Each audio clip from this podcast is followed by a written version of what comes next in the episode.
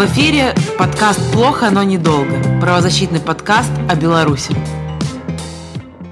Добрый день, и с вами снова Сергей Устинов. И Виктория Федорова из правовой инициативы.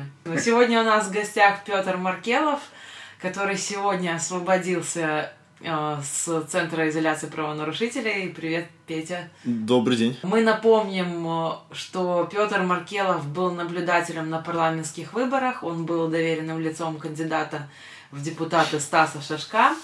И наблюдая на участке, Петя зафиксировал э, нарушение при подсчете голосов и обратился к комиссии для того, чтобы она э, пересчитала голоса. В результате э, Петя оказался в центре изоляции правонарушителей на 14 суток. И первый такой вопрос э, Расскажи, э, ожидал ли ты, что твои действия, в принципе, которые являются общественно полезными, потому что мы все хотим жить в свободной стране со свободными честными выборами, что за свои такие действия ты попал на сутки? Да. Ну, после того, как меня э, забрали с участка с применением силы, то есть э, с надеванием наручников, конечно, и после того, как Лукашенко сказал, что э, нужно тех э, вот наблюдателей, которые стрессуют моих людей, наказывать, конечно, я ждал какой-то реакции. То есть, ну, я ждал, скорее всего, штрафа. И вот 14 суток это достаточно много. Было на самом деле неожиданностью. Ты даже не подготовился к суткам, или ты взял все-таки с собой там зубную щетку, какой-то минимальный, минимальный пакет еды? Да, но я всегда так на какой-то процент готов к суткам, поэтому у меня была какая-то еда, какая-то еда с собой. Там я у друга взял зубную щетку, э, пасту, э, книгу, так что на первое время я был обеспечен необходимыми вещами. Тебя забрали сразу из зала судебных заседаний? Да, сразу после того, как э, судья объявила приговор, меня задержали. Сразу доставили в Центр изоляции правонарушителей или сразу в РОВД? А сразу в ЦИП доставили. Как проходило доставление? Ты попал в ЦИП, что было дальше? Ознакомили ли тебя с правами? А, ну, меня, помню, отвезли на таком маленьком, э, маленьком, то есть это был не автозак, а такой маленький бусик, да, вот. Ну, в ЦИПе у меня как обычно, то есть я поставил там, э, провели, у них уже была опись вещей, опись прошла еще в суде, то есть они на себя просто приняли эти вещи. Ну и все, и там какие-то необходимые процедуры, осмотр, то есть я там раздели меня, посмотрели. Все, и отправили в камеру. В тот момент, когда тебя принимали, был ли какой-то медицинский осмотр, фельдшер местный, или там задавали ли тебе вопросы о болезнях каких-нибудь? Да, но э, я думаю, у них есть какое-то правило, потому что э, когда и в прошлый раз меня задерживали, когда в этот раз меня задерживали э, при вот оформлении, э, то есть у них есть какая-то дежурная там медсестра, либо врач, который э, задает эти вопросы быстренько там по списку, вот. Ну и да, это была такая процедура, то есть у меня не было никаких э, проблем таких, поэтому... А при приеме осматривают ли там на педикулез, на какие-то там, ну, стандартные заболевания, которые видны на глаз? Меня не осматривали. А куда тебя поместили после того, когда тебя ознакомили с правами, задали хотя бы какие-то элементарные медицинские вопросы? После того, как меня привезли в ЦИП, мне вот это провели это оформление, я поставил там какие-то подписи, и меня поместили в камеру на первом этаже. Ну, нормальная была камера, более-менее, то есть э, обычная, как бы, люди, которые имеют проблемы, наверное, с употреблением алкогольных напитков. Сколько человек было в камере и какая камера была? Ну, вот эта первая камера, там она была рассчитана на человек 6, ну и, наверное, метров 5 на 5. Ну, то есть там было более-менее нормально. Ну да, обычная камера. Но места там не очень много, то есть это все-таки двух, двухъярусная кровать. Учитывая, что если они запрещают там лежать днем, то людям, которые спят там на вторых этажах, то есть уже три человека, им нужно находиться где-то на первом этаже, да, то есть им нужно либо садиться на чужую кровать, либо на, на стол, да, около стула, то есть, ну и там, конечно, не походишь, но находиться там можно было, там не сильно воняло, то есть была такая стандартная нормальная камера. Сколько ты там дней просидел в этой камере в первой? Я там просидел одну, ну, полтора, по, полтора дня, то есть одну ночь. И после этого меня перевели в другую камеру. Э, так называемую пресс-камеру, я так некоторые называют. То есть для себя ты решил, что это пресс-камера? Это не я решил, это мне сегодня уже рассказали, что есть такой, э, такой термин. Но, то есть, ну, меня перевели в маленькую камеру, на 4 человека рассчитанную, в которой находились э, ну, бездомные люди. И то есть два из них, они, в принципе, были в плохом медицинском состоянии, то есть они не нуждались, очевидно, в э, помощи, да, потому что, ну, один человек был просто, ну, очень грязный, да, от него очень неприятно пахло, то есть видно было, что он, э, ну, физически на нем были следы, э, как бы, человеческих, ну, испражнений, да, Вот. Ну и второй человек тоже как бы ну, видно было, что, наверное, место там, в больнице, там, в ЛТП, где-то, где им могут помочь им избавиться от зависимости. То есть видно, что это люди, которые, здоровье которых очень сильно подорвано просто вот их э, зависимостью. Вот. Ну и, конечно, там условия были антисанитарные. То есть вот у человека, который был подо мной на, э, на этой кровати, у него были вши. То есть я их сам лично видел, я там не приближался к этому, но вот когда закинули в камеру еще одного человека, он, сразу начал стучать в двери, э, просить его перевести в другое место, потому что ну, невозможно было находиться. Просил там у э, коридорного, у этого вот сотрудника изолятора, попросил э, влажную тряпочку, чтобы приложить к носу, кажется, что можно было через нее дышать, потому что там просто невозможно было, то есть там было очень, очень, очень воняло. Ты разговаривал с этими людьми, за, за какие правонарушения они задержаны, за что они вообще там сидят? Ну вот конкретно с этими я не разговаривал, потому что, в принципе, с ними сложно было вести какой-то диалог осмысленный. Но большинство людей, которые оказываются в центре изоляции правонарушителей, они сидят за правонарушения, связанные с употреблением алкогольных напитков в публичных местах. То есть, либо они употребляли, либо они находились пьяными, да, ну, иногда задерживают просто бездомных людей, которые даже не являются, э, в принципе, правонарушителями, то есть которые не пьяные, которые не употребляют, а просто выглядят вот э, как, как бездомные люди. И, ну, с одной стороны, это и, и милиционеры пополняют какие-то свои э, показатели. показатели, да. Ну и с другой стороны, на самом деле, и даже некоторые, я слышал это сам вот от людей, которые находятся, они сами рады оказаться иногда зимой в этом, в этом месте, потому что там их хотя бы покормят, э, там, э, там тепло. То есть некоторые из них даже рады. Мы знаем, что в 2017 году был произведен ремонт в Центре изоляции правонарушителей. Как сейчас там обстановка? Можно ли ее характеризовать как нормальной, человеческой, с теплым, скажем так, климатом, с хорошим питанием. Вот, ну, если говорить про, про размеры камер, то есть это вторая камера, в которой была, она достаточно маленькая, то есть, наверное, там, ну, 3, то есть, там на 5 метров, может быть, ну, ну, около того, наверное, может быть, 2,5 на 5. То есть, для 4 человек это, ну, не очень много, учитывая, что часть занимает туалет, учитывая, что там огромную часть занимает э, эти кровати, стол, ящички, М- то есть, места мало, да. Э, температура, в принципе, хорошая, то есть тепло, учитывая, что они забирают иногда матрасы, одеяла и, и вещи людей, э, то, ну, наверное, хорошо, что там температура даже выше нормальная, потому что люди могли спать там без одеяла, когда они соберут одеяло там и так далее. Э, то есть, ну, работала вентиляция, да. Ну, мне было сложновато засыпать, потому что, ну, для меня было слишком жарко, скажем, по вечерам. То есть я был в майке, там, в штанах, и, ну, я просто не раздевался из, из, из причин, как бы, гигиенических. Вот, ну, было жарковато. А, еду, значит, вот э, я был последний раз в ЦИПе два с половиной года назад, тогда выдавали еду два раза в сутки. Выдавали завтрак, а потом выдавали обед, и через полчаса, через час выдавали ужин. Сейчас это изменилось, и они, и видно, что они этим как бы гордятся, потому что когда вот после того, как ко мне попал адвокат и э, э, рассказал про условия содержания публично, а потом начали приходить проверки, и Э, во время этих проверок вот прямо сотрудники ЦИПа мне задавали вопрос. Ну, скажите, кормят вас э, три раза в день все-таки, да? Там э, нормальные интервалы между, между питанием?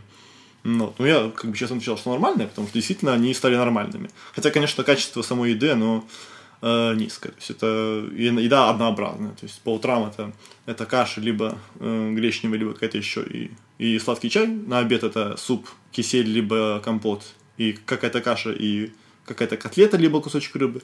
И на ужин это опять же какая-то каша и какая-то котлета, либо кусочек рыбы. И все. Ну и хлеб еще выдают. Ну, э, то есть, в принципе, условия там столы, ну, как бы новые, да, вот эти вот э, кровати тоже э, новые, да. Ну, если не считать матрасом, матрасы ужасные, матрасы все порванные, то есть даже с матрасом спать на этой кровати сложно, потому что, ну, ты чувствуешь эти вот э, пластины, э, которые лежат в основании, то есть там, где должен э, находиться э, что-то сплошное, да, либо, либо нормальный матрас. Вот вы сказали, что иногда забирают там матрасы и какие-то постельные принадлежности. Зачем это делают? Ну, я думаю, что они просто вот так э, ну, применяют этот незаконный, в общем-то, противоправный способ, чтобы, ну, в целях какого-то влияния на осужденных. То есть когда мне говорят, э, вот я не знаю, можно ли лежать или нельзя э, лежать днем на цыпе, потому что я знаю, что в тюрьме, скажем, нельзя, да, на цыпе, ну, такого вроде бы нету правила, что нельзя днем лежать. И вот они говорят, если будешь лежать, мы тебе заберем матрас. То есть это, ну, это не, не это шантаж, да, это не противоправный как это, но они не могут э, так вот угрожать, да, потому что они не могут забирать матрас ни, ни при каких, э, как бы, обстоятельствах. Ну, насколько я вообще понимаю вот, э, логику того, как э, должна работать вот эта вот э, система наказаний, да. А была ли ситуация с тобой, когда у тебя забирали постельные принадлежности? Ну да, то есть когда я уже в эту вот э, пресс-камеру заехал, там э, все, кто там находились, у них не было матрасов. То есть они уже как минимум, наверное, спали уже там э, как минимум ночь без матрасов. Потом у меня забрали матрас. То есть и потом мы вот эту ночь мы все были без матрасов. Мы все спали на э, этих э, пластинах. Ну вот один человек спал просто на, на лавке. Хотя там, ну, сложно спать там. Ну, не повернешься, ничего, то есть, ну, вот забрали у всех матрас. Может быть, из-за того, что люди грязные, да, ну, да, как бы, но не все грязные. Ну, и может быть, там на прожарку, но кого-то волнует, как бы, там нужно спать, они... Чем они мотивировали вот, вот эти действия, забирание матраса? Тебе лично? Ну, они мне сказали, что будешь лежать днем, заберем матрас. И ты полежал днем, и они забрали И матрас. они забрали матрас. Да. Потом я говорю, верните матрас, они говорят, на прожарке. И, и через сколько тебе отдали? Или ты сразу же начал э, как-то жаловаться на эти действия? Жаловался ли ты вообще на условия содержания, находясь непосредственно в камере Центра изоляции правонарушителей? Я жаловался, пока у меня не забрали ручку. То есть у меня были ручка и бумага, и каждый день с первого дня, там, первые три дня я писал там по три жалобы на то, что не было прогулок первые дни, на то, что забрали матрас, на то, что и так далее. Потом я забрали ручку, и я уже эти жалобы не смог писать. Ну и опять же не факт, что эти жалобы доходили даже начальнику э, Центра изоляции правонарушителей. Хотя там Шапки писал, что это начальнику Центра изоляции правонарушителей. Не, я их отдавал, конечно же, не ему, отдавал э, там, э, тому, кто на коридоре ответит на, на мой стук в дверь. Вот, и поэтому там, и этому же человеку я давал там два, успел написать письма, но я не, не думаю, что они дошли, я не знаю. Скорее всего, они не дошли, потому что, ну, если уже говорить, да, про корреспонденцию, то, ну, говорят, что мне прислали больше 50 там писем открыток. Получил я только две из них. И даже после того, как меня выпустили, мне не вернули те, э, ту корреспонденцию, которую мне прислали. То есть забрали у тебя письменные принадлежности после того, как ты начал писать жалобы? Они так и сказали? Не пиши жалобы, иначе мы заберем? Или они просто при обыске как-то забрали это, их? Они просто забрали. То есть вот э, в ту ночь, когда они меня забрали, э, в тот день, когда меня забрали э, матрас, потом была ночь, когда я спал на, на этих пластинах, потом было утро, когда утро проходит э, обыск, да, каждое утро проходит осмотр, обыск. Они все приходят и устраивают беспорядок просто в камере.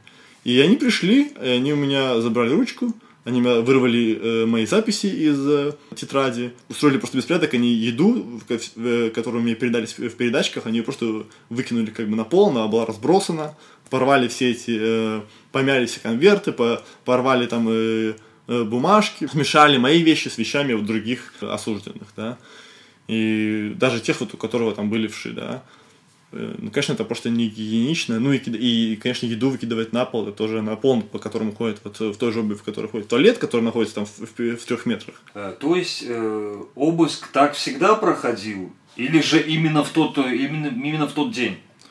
Ну, обыск так всегда проходит у всех. Все скидывают на пол, и продукты рвут эти пакеты, или как? Ну, вообще, я бы сказал, что у большинства людей, которые отбывают э, арест в этом э, учреждении, им не передают передатчики, поэтому там нечего скидывать на пол и так далее. Но всегда, когда они проводят этот обыск, они просто устраивают беспорядок. То есть они приходят, они не то что смотрят, они просто у них, э, вот, наверное, заложено, что нужно устроить беспорядок. Не нужно там проверить, а нужно именно все вот перевернуть, да. И они берут там эти вещи, скидывают на пол, берут там э, постели, ее просто э, как бы матрас поднимают, переворачивают, смешивают, скидывают. Потом все, потом заходите, наводите порядок. Вот как бы и вот такой проходит каждое утро. Ну и, и тогда, конечно, когда они такой же подход применили к еде, да, когда, ну, ну это, э, ну, меня, конечно, очень так вывело из себя, да, потому что все-таки это еда, которую мне передали, которую я сейчас не могу есть. Но после этого, когда уже я начал требовать адвоката, э, они в несколько дней не пускали, и потом, когда пустили уже, после этого они уже перестали так проводить этот обыск утренний, уже мои вещи не выкидывали на пол. С какого момента вы передали информацию о том, что хотите встретиться с адвокатом? Когда у вас забрали письменные принадлежности, когда они не реагировали на жалобы? В какой момент это у вас появилась возможность, и вы решили это передать на волю? Ну вот это было, по-моему, это была среда, когда, утро среды, когда вот э, я проспал ночь на этих пластинах, потом э, вот этот подъем в 6 утра, и, и они там устраивают этот беспорядок, выкидывают мои, мои вещи на мою, мою еду на, на пол, забирают у меня ручку, возможность написать письмо, возможность даже жалобы, возможность для себя какие-то заметки написать. Ну и тогда я, конечно, начал э, просить позвонить адвокату. То есть, э, конечно, мне говорили, что да, позвоним, то есть, или не позвоним, что-то мне не, только не говорили, но потом я просто попросил человека, который со мной вот сидел, когда он выходил там в четверг, я его попросил э, позвонить э, маме и чтобы и сообщить про то, что мне нужен адвокат. Вот он так и сделал, получается, наверное, в четверг или в пятницу уже так и произошло. Да, в четверг мы узнали, что ты требуешь адвоката, в пятницу в пятницу адвокат уже пытался к тебе попасть, и как э, ты уже сам догадался, три дня он не мог к тебе попасть. Как изменилась ситуация, когда адвокат все-таки попал к тебе, поговорил с тобой и вышел и рассказал эту информацию, средства массовой информации, да, ну вот на следующий день э, всех, кто был со мной в камере, там было тогда три человека, всех, кроме меня, вывели. Я там даже был весь день один. Потом меня одного человека заселили. Вот с этим человеком я уже оставшуюся неделю, то есть практически всю неделю, шесть дней, я был вдвоем в камере с этим человеком. Вот они, э, конечно, перестали уже э, перестали э, вещи выворачивать на пол. Они каждый день выводили на прогулки. Ну, то есть, в принципе, меня оставили в покое, можно так сказать. То есть, не применяли каких-то вот таких э, издевательств. Это потому что так и называется. Когда забирают матрас или, или вот так угрожают, это просто издевательство, это, ну, пытки, да. Вернули ли себе письменные принадлежности, ну, возможность жаловаться, написать жалобу, как? Да, я просил мне вернуть э, ручку, мне не вернули ручку, просил мне передавать открытки, потому что я тоже знал, что мне присылают открытки. Они, конечно же, говорили, что ничего не приходило. А, вот даже когда приезжал этот человек в пальтишко, там, я не знаю откуда, из администрации, либо из милиции, и задавал вопросы, я ему говорю, что ну где открытки? Он говорит, ну сейчас разберемся по, по корреспонденции. Вот не разобрались, то есть э, прошла неделя, меня выпустили. А подробнее об этом человека в пальтишке, когда он пришел, кто это такой был и почему он к тебе пришел? Ну вот в среду, э, вот на этой неделе, да, в среду, там, четверг, я так понимаю, это было, то есть начались эти проверки, то есть начали приходить люди, это в среду пришло там два или три разных группы разных людей, то есть они открывали камеру, заходил, смотрел, задавал вопрос, есть ли жалобы, спрашивал. Ну, ну, я говорил про то, что, что было, и про то, что сейчас у меня забрали принадлежности и не передают э, корреспонденцию. Вот. Ну, и по, а вот перед выходом даже меня Потому что говорили, что... То есть я слышал, как говорили сотрудники э, изолятора о том, что проверки будут, что даже вроде бы министр там должен был в понедельник приехать. И, и говорят, э, а почему тогда? Ну, между собой это они общаются. Говорят, ну, из-за того, что в интернете пишут.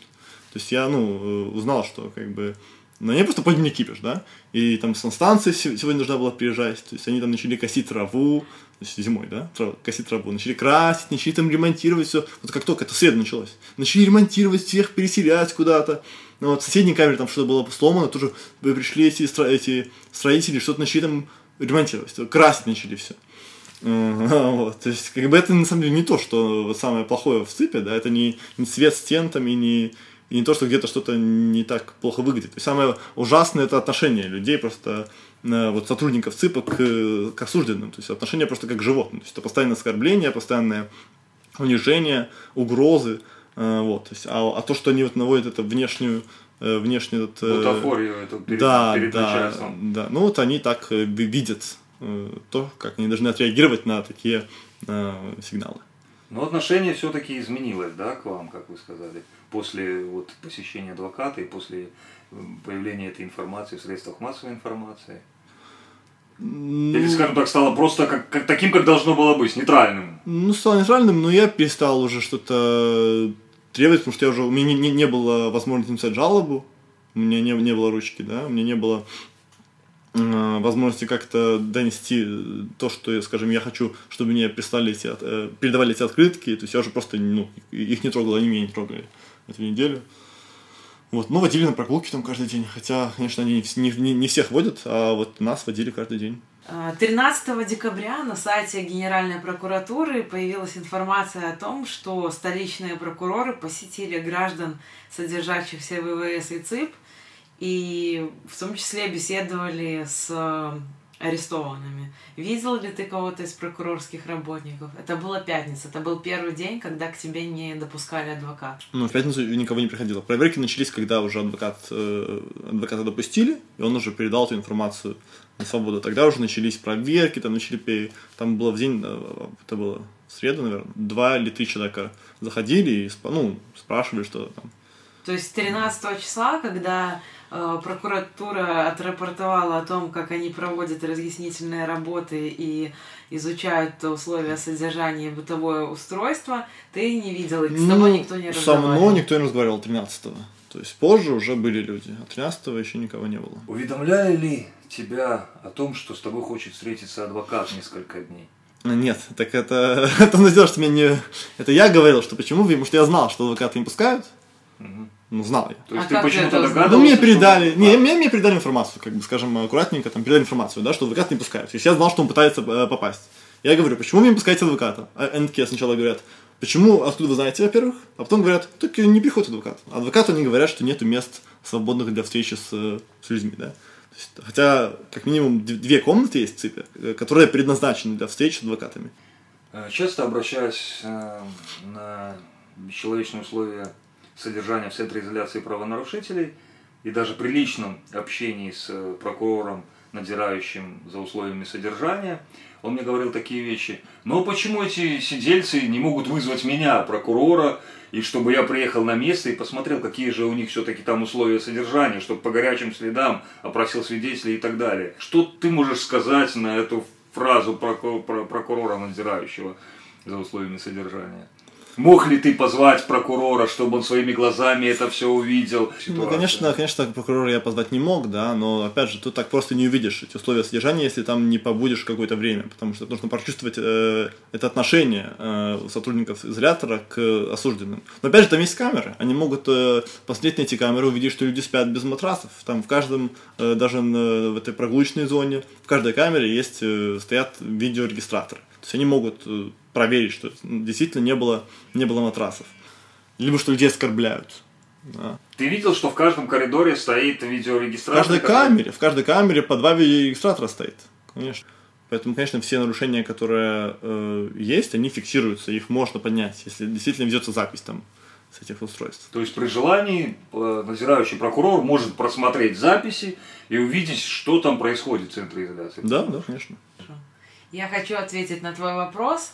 Судя по поведению органов прокуратуры и должностных лиц, которые мы наблюдали в течение нескольких дней, а именно мы со Стасом Шашком ездили в прокуратуру Московского района, э, где на нас кричали просто и говорили, что мы не обязаны звонить в ЦИП и никаких действий они предпринимать не хотели. Конкретно это заместитель прокурора Жибуль. А помощник прокурора сказал, что все, что я могу сделать, это принять письменное заявление. И что касается Минской городской прокуратуры, то та же самая ситуация. Мы дважды были на приеме. Первый раз э, с Максимом Тихоновым, второй раз с мамой Петра. И дежурные прокуроры сказали, что мы ничем не можем помочь, мы можем только принять письменное заявление. Что значит принять письменное заявление? Это значит, что мы пишем на листочке бумаги наши требования, и в течение 15 дней нам на них отвечают. То есть на любые просьбы посетить Петра, хотя бы позвонить в ЦИП и узнать, почему не пускают адвоката и почему якобы нет мест, нам отвечали, что мы это сделать не можем. Но самое э, просто смешное, что мне за эти дни пришлось услышать, это то, как э, дежурный прокурор прокуратуры города Минска сказала, что я не буду звонить в ЦИП, потому что в ЦИП не поверят, что я прокурор. И это орган, который по закону осуществляет надзор за исполнением законодательства. Это полная беспомощность и нежелание что-либо предпринимать. Поэтому э, мы уже сегодня получаем ответы на все наши обращения, и все наши обращения прокуратурой были, были пересланы либо в ГУВД, либо в ЦИП непосредственно. То есть непосредственно в тот орган, который отвечает за условия содержания э, административно арестованных в Центре изоляции правонарушителей. Все верно. А, как раз, когда э, тебя посадили на сутки, мне Facebook напомнил, что ровно год назад мы были в суде, мы судились э, с ИВС и требовали компенсацию за условия содержания. Что, какие у тебя планы на вот эту отсидку? Будем ли мы ее обжаловать и работать в этом направлении? Ну, тут как минимум есть несколько вещей, которые просто заслуживают э, внимания, да. Это, во-первых, то, что забирают матрас, это вещь, которую можно взять и проверить по камерам. Это раз. Во-вторых, это то, что не пускали адвокаты. Это тоже зафиксировано. И это может быть тоже проверить э, на камерах, которые находятся в этих э, э, э кабинетах для встреч с адвокатами. И, и третье, то, что не пускают корреспонденцию. Опять же, ну, наверняка там, я не знаю, ну, наверняка тоже это как-то можно проверить. Камеры там везде. То есть, если при желании все эти э, нарушения, их можно доказать, их можно вскрыть и, и привлечь виновных к ответственности. Ну, конечно, никто это, этого не делает, да, но в теории это возможно. Поэтому, а конечно... Ты забыл, кстати, еще, э, что они отобрали письменные принадлежности. Это же серьезное нарушение, когда человек не может зафиксировать и конечно, жалобу? Конечно, ну они, да, но а это не все нарушения, то есть они, конечно, и, то есть в принципе оскорблять людей нельзя, нельзя матом ругаться, ну как бы это тоже вроде мелочь, да, вроде все к этому привыкли, или, или то, что там не, не выдают э, по умолчанию людям мыло и бумагу, мне там выдали немножко там этой бумаги, которым хватило там бы там пару дней, и пару кусочков этого мыла, ну и все, а людям этого не выдают, то есть не просят, то есть нарушений куча, да. Поэтому, ну вот эти вот то, что я упомянул, да, про адвоката, про корреспонденцию и про матрас, это уже просто, это жесть, да. И, конечно, хотелось бы хотя бы донести, что такие вещи не будут оставляться вот э, просто так, и что будут э, приходить жалобы, да, там, иски, и эта информация будет публиковаться, и привлекаться к этому будет внимание. Как ты думаешь, изменит ли это отношение работников самого Центра изоляции правонарушителей к административно арестованным?